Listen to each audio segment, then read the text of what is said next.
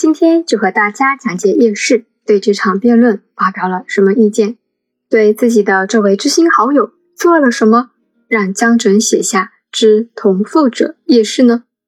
其实啊，说叶氏懂得乘凉的人是另外一位大咖，谁呢？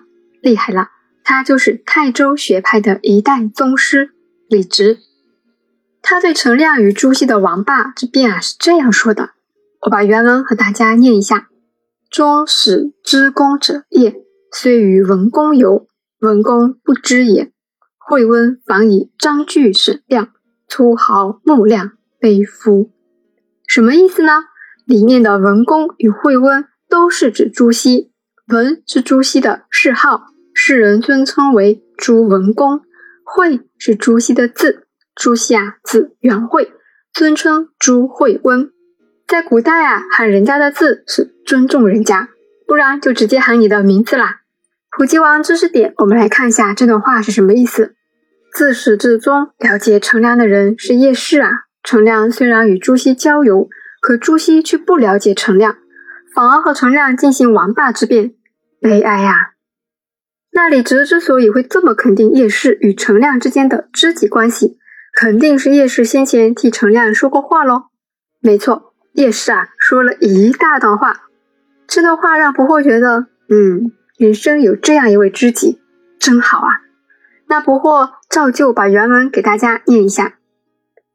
叶氏曰：“同父既修皇帝王霸之学，上下三二千余年，考其合丧，发其秘藏，见圣贤之精微，常流行于事物，儒者夫其旨，故。”不足以开悟成悟，其说皆今人所未讲？惠温亦有不愚而不能夺。叶氏说，陈亮他既然已经有研究皇帝王霸之学，在上下三千多年中去考察他的聚散，去探究他的奥秘，去观察圣贤的精微，常常在事物之间广泛传播，儒者失掉了他的旨要。所以不足以揭开事物的真相，使人事各得其意。陈亮学说都是今人所没有讲到过的。你朱熹不予赞成，但也绝不能改变。确实说的非常好。你不赞成，那又能怎样呢？你无法改变啊，对不对？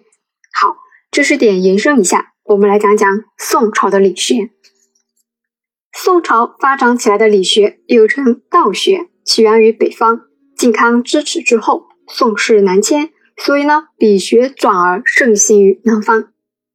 理学是中国古代最为精致、最为完备的理论体系。它有两个派别，其影响深远又巨大。那让我们来看看是哪两个派别。一个派别呢，我们称它为程朱理学，以二程为代表，还有朱熹为代表。这个派别强调理高于一切。注重于行为。另一个派别称心学，以陆九渊、陈宪章、王阳明为代表，强调的是宇宙万物的主宰，注重于心。那我们永嘉学派呢？永嘉学派又称世公学派，它是儒家学派，是南宋浙东学派中的一个先导学派。我们叶氏很了不起的，他可是永嘉学派的集大成者。与朱熹的理学、陆九渊的心学鼎足相抗，成为南宋三大学派。怪不得有底气对朱熹与陈亮的王霸之辩说出开头那一大段话。那永康学派就不需要多介绍了吧？它和永嘉学派并称世公学派，所以呢，你们懂的哈。最后呢，来带一下泰州学派吧。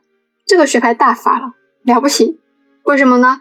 因为泰州学派是中国历史上。第一个真正意义上的思想启蒙学派，他把王阳明的心学思想啊发扬的超级好，反对束缚人性，所以呢，明朝后期的思想解放潮流啊，基本是因为这个学派的引领，其影响超过了其他各个学派。我们知道程朱理学的口号是存天理，灭人欲，就是它根本是束缚人性的。不过个人也很讨厌，但是。但是有一位老师呢，他告诉不惑，我们读历史不能带入自己的个人喜好和情绪。好啦，今天呢就讲到这里了。下一期呢，我们来看看江准收录的有关夜市诗词文采方面的内容。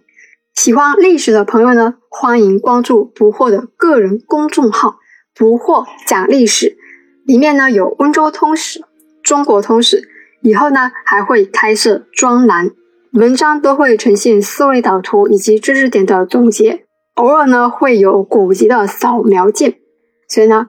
欢迎大家关注“捕获”的公众号，“不惑讲历史”。我们下期见。